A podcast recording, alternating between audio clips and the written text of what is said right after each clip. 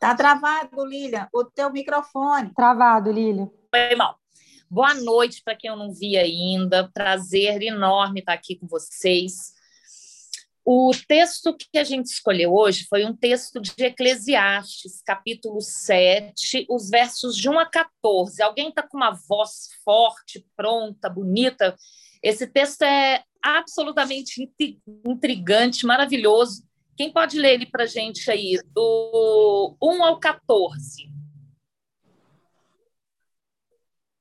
Posso ler, Lilian? Bora aí, apareceu uma mulher firme. Essas mulheres são demais. Melhor é a boa fama do que o melhor unguento, e o dia da morte do que o dia do nascimento de alguém. Melhor é ir à casa onde há luto do que ir à casa onde há banquete, porque ali se vê o fim de todos os homens e os vivos o aplicam ao seu coração. Melhor é a tristeza do que o riso, porque com a tristeza do rosto se faz melhor o coração. O coração dos sábios está na casa do luto, mas o coração dos tolos na casa da alegria. Melhor é ouvir a repreensão do sábio do que ouvir alguém, ouvir alguém a canção do tolo. Porque qual o crepitar dos espinhos debaixo de uma panela, tal é o riso do tolo, também isso é vaidade. Verdadeiramente, a opressão faz endodecer até o sábio, e o suborno corrompe o coração. Melhor é o fim das coisas do que o princípio delas. Melhor é o logânimo do que o altivo do coração. Não te apresses no teu espírito a irar-te, porque a ira abriga-se no seio dos tolos. Nunca digas, porque foram os dias dos melhores, porque nunca, com sabedoria, isso perguntarias. Tão boa é a sabedoria como a herança, e dela tiram proveito os que veem o sol porque a sabedoria serve de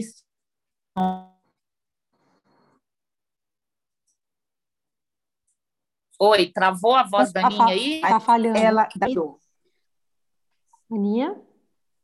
Aninha? Oi? Está falhando a sua voz, Oi. eu vou continuar de onde você parou.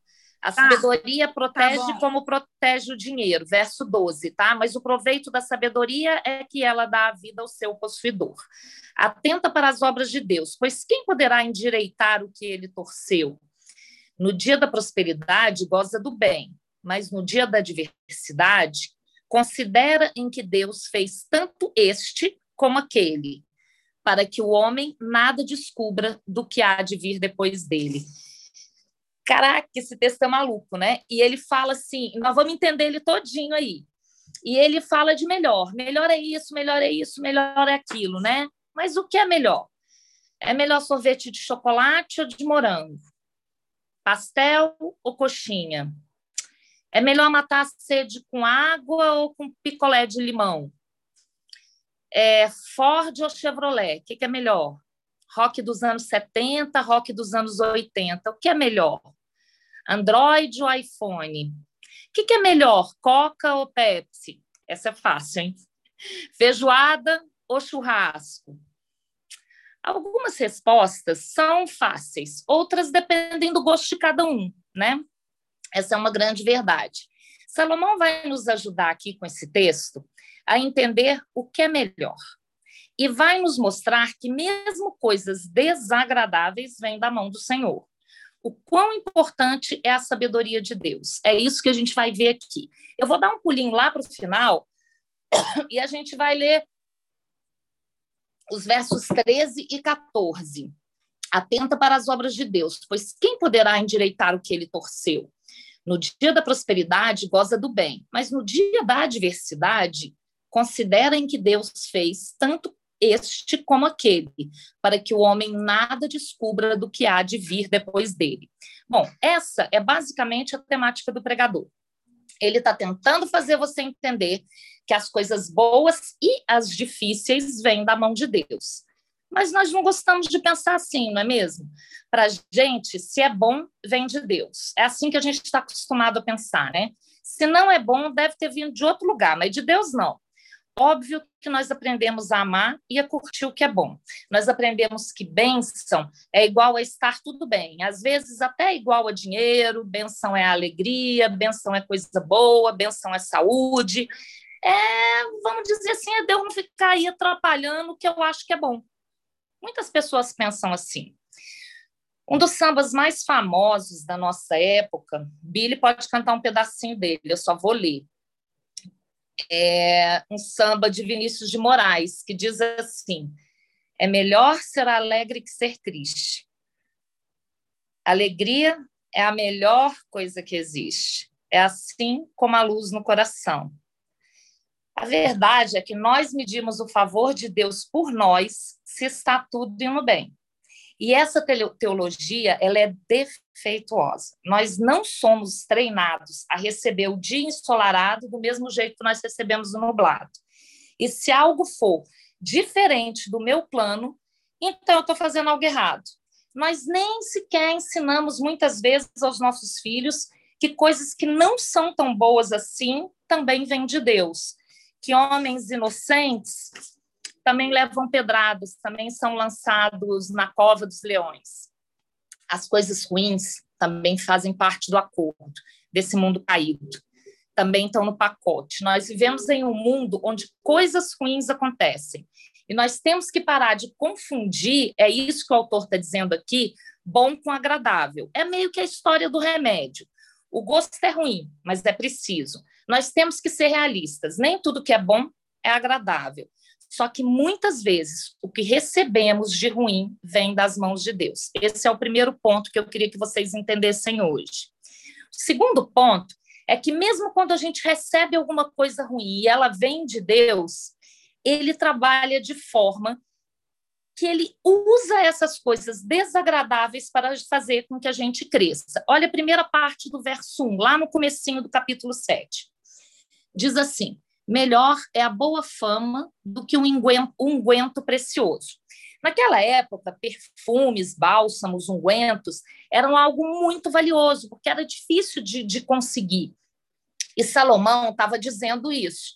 É melhor ter um bom nome na terra, ter um bom caráter, honrar o seu nome, é muito mais importante do que o perfume, que era uma coisa que eles davam importância. Como cristão, isso então se torna ainda mais sério, porque nós levamos em nós mesmos o santo nome de Jesus. O nosso nome não é só nosso. O que nós fazemos reflete Cristo. Porque você é visto como cristão. Aí o Maurício vai sair da igreja dele depois da missa e alguém vai falar: olha, comungou hoje, tomou Santa Sé, mas está gritando com a esposa na porta da igreja. Porque você leva o nome de cristão e você tem que dar exemplo. Então, seu caráter é importante. Aí o autor continua com algo que não dá para entender, que deixa a gente louco. Ele diz assim, na parte 2 do verso 1. Um, e o dia da morte melhor que o dia do nascimento. Aí você fala, não, tá louco. Mas eu vou explicar. Olha só o que ele quis dizer. É melhor ir ao enterro do que a festa?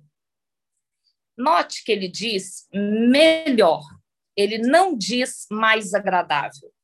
Porque não é agradável, não é bom. Mas o que Salomão está dizendo é que a vida tem muito a nos ensinar, mas a morte também. A vida nos traz lições diárias, muitas passam despercebidas. Hoje a Fafá postou uma música aí no grupo, aquela da Trembala. Aquela mulher estava absolutamente inspirada quando ela escreveu aquela letra, né? Porque é, faz você olhar, curtir os seus pais enquanto eles estão aqui, você dá valor ao que tem que dar valor. E aquilo ali é uma lição diária que muitas vezes passa despercebido por nós mesmos. Mas a morte, ela nos faz, ela nos faz parar para entender como que nós levamos a vida. Ir à casa do luto, a casa de luto, é isso que a Bíblia está dizendo aqui. Vai fazer com que você veja coisas que no seu dia a dia o seu coração ignora. Vai fazer você pensar em como está vivendo a sua vida. Vai te lembrar que as melhores coisas dessa vida às vezes viram poeira, são vapor. A Bíblia está fazendo, o que ela está fazendo aqui é chamando você, cristão, a encarar de frente o que tem valor, a participar das ocasiões que Deus te dá, sejam elas boas ou más. e entender que elas procedem de Deus. Para quê? Para o seu crescimento. Nós estamos passando um tempo onde enterramos muito que ama, muitos que amamos, né? Acho que todo mundo aqui conhece ou já enterrou, soube de alguém próximo que morreu nesses tempos que nós estamos vivendo agora dessa doença. Então, isso nos faz pensar, vamos ler aí o verso 3 um pouquinho. Melhor é a mágoa do que o riso, porque com a tristeza do rosto se faz melhor o coração. Gente, olha que coisa linda esse verso. Através da mágoa, você enxerga o que tem valor.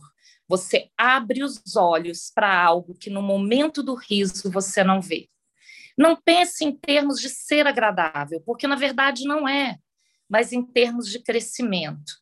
Muitas igrejas trazem essa ideia de que Deus quer que você seja alegre e feliz o tempo todo. E aí criam alguns jargões assim: a tristeza não passará na sua porta, a dor ficará longe da minha casa, na rua da minha existência a alegria não bate, e assim por diante. Mas isso não é bíblico. Tanto o dia da abundância como da adversidade vem da mão do Senhor. É isso que a gente acabou de ler aqui. Vocês não lembram da história de Jó?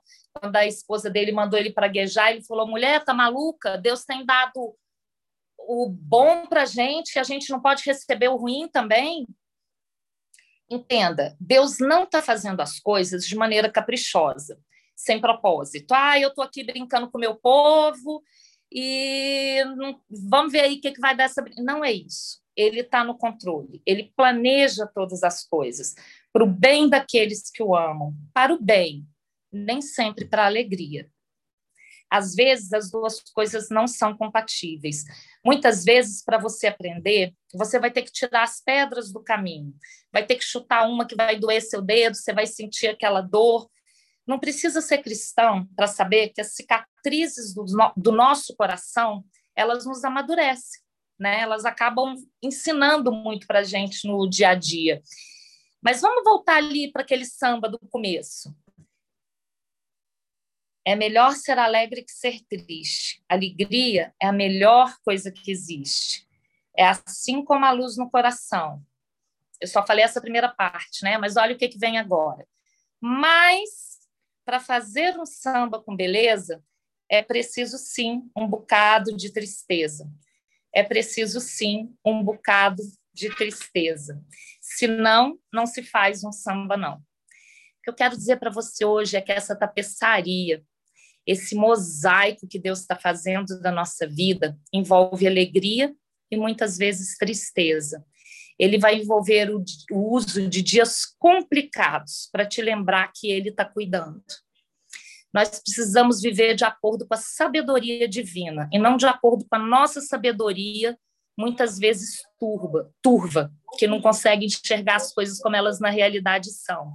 Olha aí, o verso 5 fala assim: melhor é ouvir a repreensão do sábio do que ouvir a canção do insensato. Pois qual crepitar dos espinhos debaixo de uma panela, tal é a risada do insensato, também isso é vaidade. Verdadeiramente, a opressão faz endoidecer até o sábio, o suborno corrompe o coração.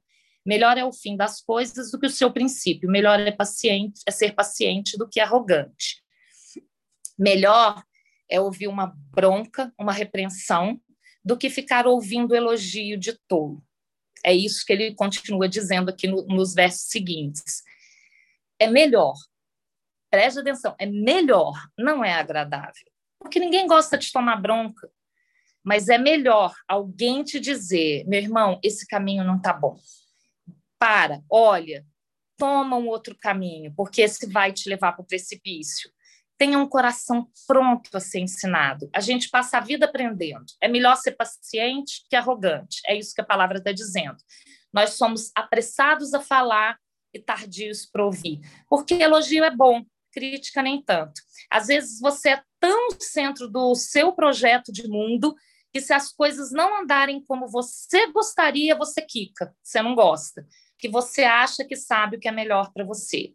E no fundo, você até acha que está fazendo um trabalho melhor do que o de Deus. E aí nós esquecemos quem nós somos, nós esquecemos que tudo coopera para o bem daqueles que amam a Deus. porque eu insisto em reclamar quando as coisas não saem quando eu, como eu quero. Quando vem a tristeza e não a alegria, até a tristeza veio da mão dele para te moldar, para te fazer melhor. Se você acha que tem mais sofrimento do que alegria, pare e lembre um pouquinho o que, que Jesus viveu aqui. Tudo que temos na nossa vida é graça, é graça de Deus. Vê o verso 10. Ele diz assim: Jamais digas por que foram os dias passados melhores do que estes, pois não é sábio perguntar assim.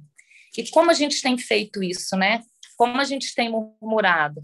Ah, era muito melhor quando não tinha pandemia. Ai, nós podíamos nos encontrar com todo mundo.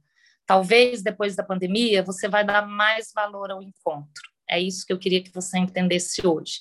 Você vai dar mais valor às coisas que você não tem, que foram te privadas na pandemia, quando acabar a pandemia, porque o sofrimento ensina, e essa é uma grande verdade. O Éden, ele era bom, mas só vai voltar a existir na plenitude da Nova Jerusalém. Hoje, essa promessa de que tudo são flores não é bíblica. No verso 12, para finalizar, ele diz assim: a sabedoria protege como protege o dinheiro, mas o proveito da sabedoria é que ela dá a vida ao seu possuidor. O dinheiro protege, sim, é verdade. Ele dá até uma certa segurança, né? Paga o seu aluguel, te dá um conforto, te faz com que você não precise se preocupar com o dia de amanhã. Mas é essa sabedoria do mundo que não tem nada a ver com a sabedoria do temor do Senhor, que envolve conhecer o Filho de Deus é a sabedoria de Deus do ponto de vista da eternidade. A melhor segurança é conhecer aquele que é a própria sabedoria de Deus, porque ele é a tua proteção. Jesus Cristo, o justo, a sabedoria de Deus encarnada, ele sempre te protegerá. Para finalizar, o verso 14 diz assim: no dia da prosperidade, goza do bem, mas no dia da adversidade, ó, prosperidade versus adversidade, né? Um, considera em que Deus fez tanto este como aquele, a prosperidade e a adversidade, para que o homem nada descubra do que há de vir depois dele. No dia da prosperidade, lembra que ele te deu os dois. É isso que esse versículo está falando. Ele mesmo passou pelos dois, por adversidade e prosperidade. No dia do nascimento, ele nasceu para morrer. E no dia da morte, ele morreu para viver. Essa é a perspectiva. Quem pode endireitar o que Deus te mandou, que a seus olhos parece torto?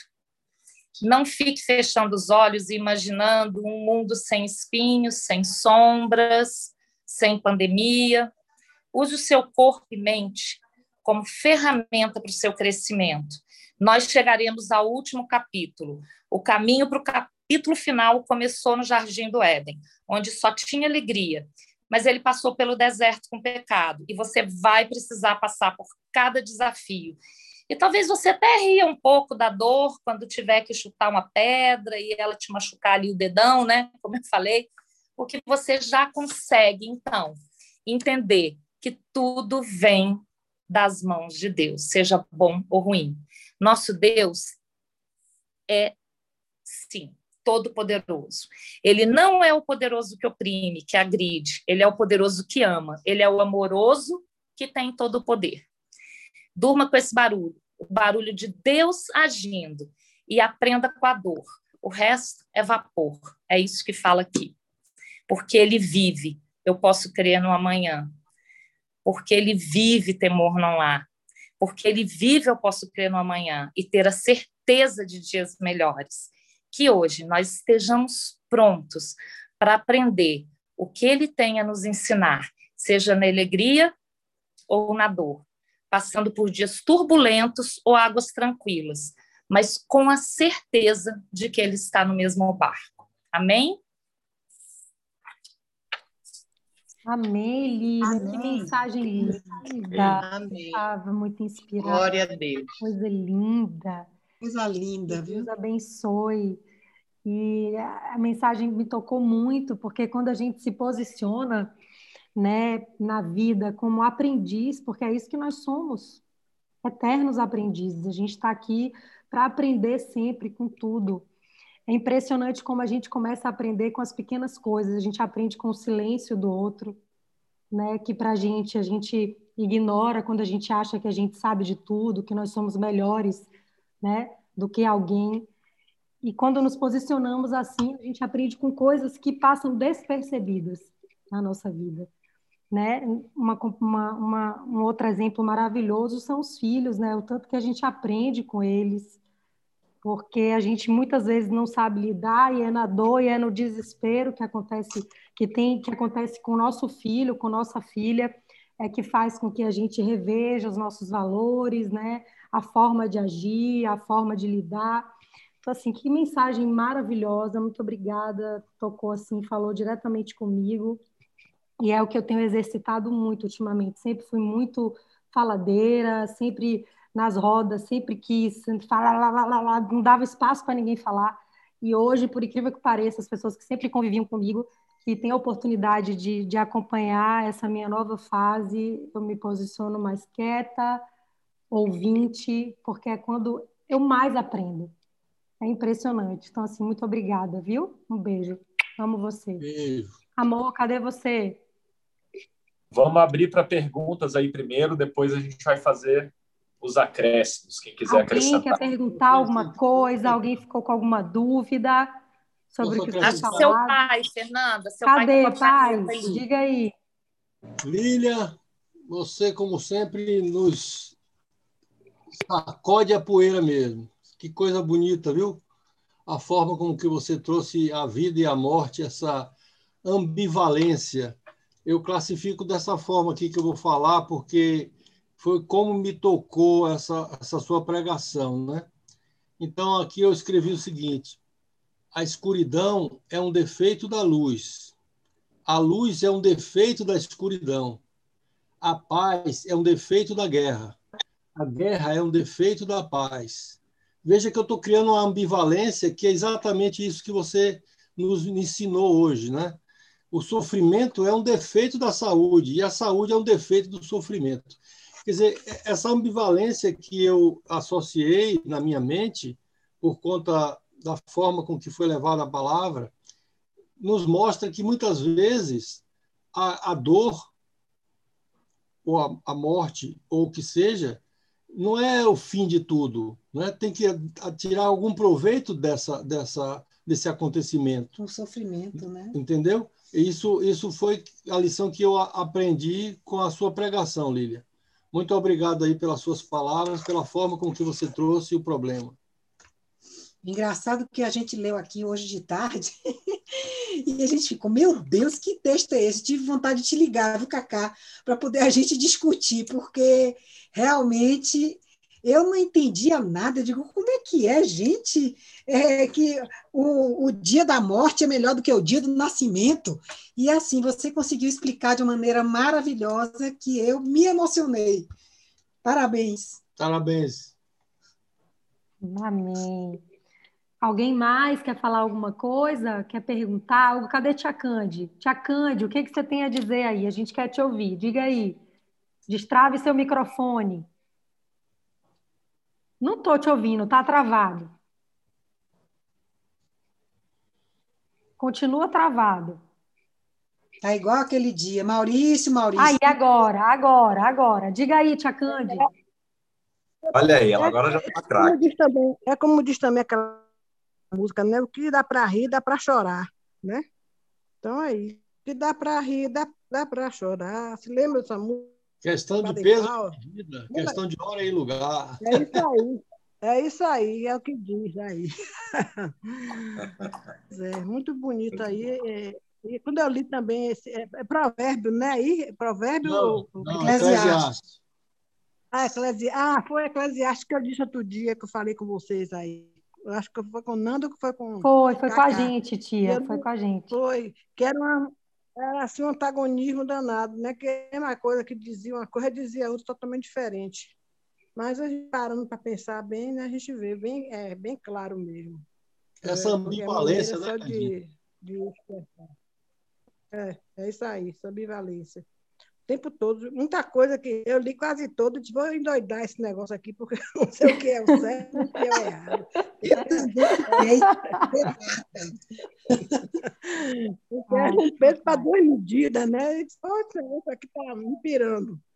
Né? Então, eu acho esse livro, achei esse livro um pouco complicado. Esse e aquele outro de Ezequiel também, que eu não compreendi muita coisa naquele Ezequiel. Então, a gente fica sempre repetindo a mesma coisa ali né, do, do, do, Evangelho, a Igreja Católica até também sempre só fala né, mesmas passagens, então tem muita coisa que está escondida na Bíblia, que é o tesouro realmente que precisa descobrir muita coisa que tem ali. Verdade. Né, que a gente quase não estuda muito. Amém. Mas é isso. É, tudo, foi muito bonito aí a, a explanação. Amém. É isso que eu tenho para dizer hoje. Um beijo, obrigada. Alguém mais quer perguntar, quer falar alguma coisa?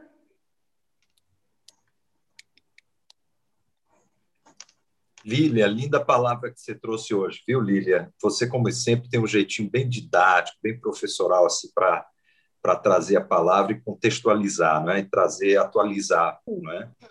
E, e eu lembro que teve uma vez, eu eu estava com, com um amigo e aí ele me, me disse o seguinte, é um, uma passagem que diz o seguinte, olha, quando a gente nasce, todos estão sorrindo e nós estamos chorando. Mas quando a gente morre, todos estão chorando e nós estamos sorrindo, né? porque nós estamos nascendo para a vida eterna. Então, assim, a, a associação que você fez de, de, de compreensão de tudo que Deus permite que aconteça conosco não é? Que faz parte de uma caminhada de crescimento e de aprendizado, não é? Porque é, às vezes no, no sofrimento, no choro, é, se, se tem muita hum. conversão, não é?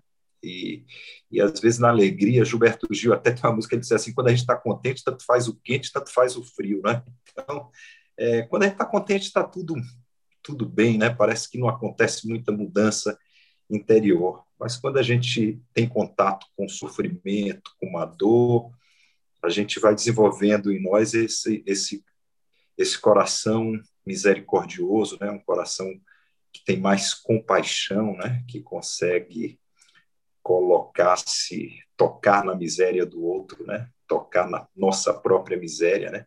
Porque quando a gente toca na miséria do outro, a gente também está se espelhando, também está tocando na nossa própria miséria também. E aí a gente vai compreender